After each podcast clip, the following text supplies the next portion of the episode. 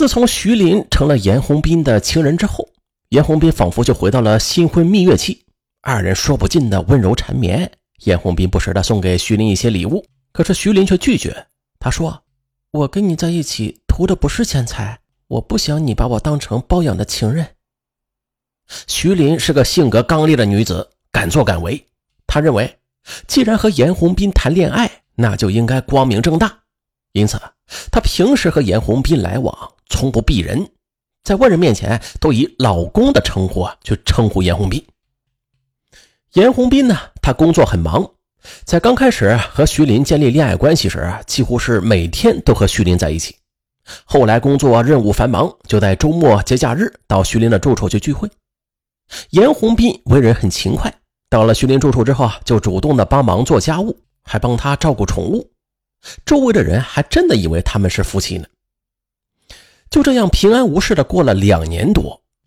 有一天，徐林就问严红斌：“这离婚手续为什么还没有办下来呀？”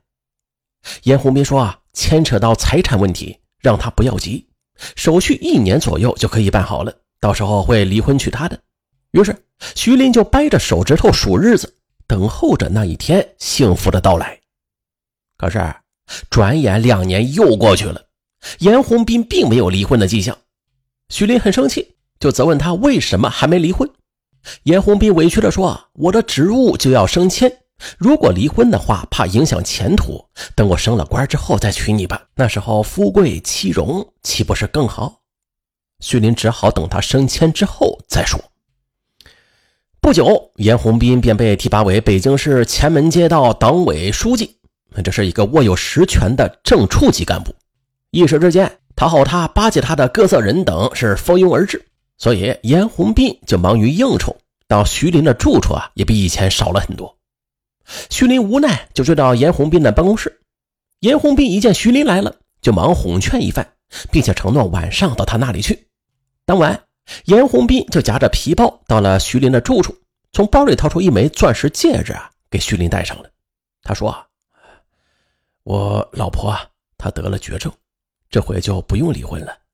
他死了，我们就自然在一起了。”徐林只好说：“那就再等等吧。”可是不成想啊，春去秋来，又是两年过去了。二零一一年新年悄然而至。徐林意外得知，严红斌的妻子一直是平安无事，根本就不像是得绝症的人。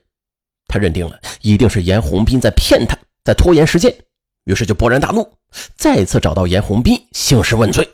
他大吼道：“啊，你一直拖了我七八年呢，我今年都四十多了，还要等到什么时候啊？”可是严红斌却说：“啊，我们这样不是挺好的吗？”徐林听后很气愤。对于你来说是挺好的啊，家里有老婆，外边有情人。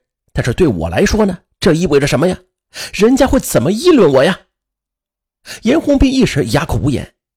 他想了想说：“呃，这样，要不我给你一笔青春补偿费吧？你要多少都行。”我呸！你以为出俩臭钱就能把我打发了？你把我当什么了？我告诉你啊，你要是不离婚的话。我就到纪检委去告你受贿。原来徐林长期和严红斌在一起，就掌握了他多起利用职务捞钱的犯罪事实。严红斌一听就慌了，慌忙答应半年之内离婚娶她。二零一一年春节过后，严红斌就没有平静过一天。徐林是不时的打电话来催促他，并说已经准备好了举报信。更麻烦的是。徐林称已经怀上了他的孩子，再不抓紧时间离婚的话，就到他的家里和单位里去闹。至此啊，严红斌每天都是在惊恐中度过。这外边稍有大声喧哗，他就担心是徐林找上门来了，甚至晚上做梦，他都会梦到自己被戴上手铐投入牢房，整天在煎熬之下度日，使他身心憔悴。不过事情很快就有了转机，那是二零一一年夏天。开发商黄祥明找严红斌办事黄祥明搞开发遇到拆迁问题，过去也是没少请严红斌帮忙，两人交情很深，严红斌也是比较信任他。而过去有什么不方便办的私事时，都是叫黄祥明去办。现在自己遇到麻烦了，他也只好向他去吐露心声。我有个情人叫徐林，现在逼我离婚，又要告我，即便是给他钱，也是没有办法摆平。现在就只剩下一种办法，那就是让他消失。黄祥明立马就明白了严红斌的意思，点了点头。八月底，严红斌告诉徐林说：“啊，他准备买一套新房子做他俩结婚的新房，让徐林去看看是否合适。”徐林高兴的欢天喜地，他认为八年的苦练终于是结成了正果。九月十四日下午，徐林就接到了开发商黄祥明打来的电话，并且约好见面地点。接着，二人便来到了一个刚建成的小区里。也就在进屋看房的时候，突然从背后窜出两个人来，用木棍向徐林的头部狠狠的就砸了下去。可怜的徐林还没有来得及哼一声呢，就一命呜呼了。三人见徐林已死，又用菜刀残忍地将其尸体给肢解，并用塑料袋包装好，就扔到了北京郊外的不同地点。徐林被害之后，严洪斌来到徐林的住处，给徐林的弟弟徐强打电话，说他姐姐出去旅游了，他是来帮助照看宠物的。徐强信以为真，可这让他疑惑的是啊，过了几天仍不见姐姐回来，于是就来到姐姐的住处。见她的化妆品和随身携带的衣物都没有带，根本就不像是出门旅游的样子。再打姐姐的电话也是打不通。这一切的一切证明，姐姐不像是出门旅游的样子。他疑心顿生，便向警方报了案。警方接警，便立刻立案侦查。通过掌握的线索，发现严红斌具有重大的作案嫌疑。于是，警方对严红斌进行连夜突审。很快，严红斌就交代了自己指使凶手杀害徐林的犯罪事实。接着，警方又从严红斌住处搜出了大量的现金和相关的罪证。九月二十六日，帮助严红斌杀害徐林的其他几名同伙也是被公安机关缉拿归案。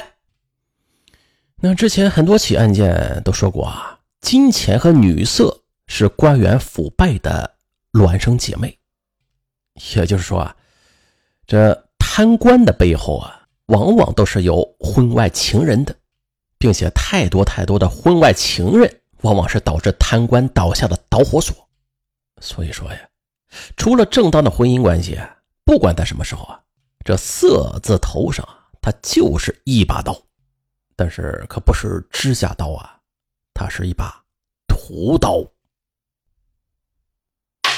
好了，本期节目就到这儿，我是尚文，咱。下期再见。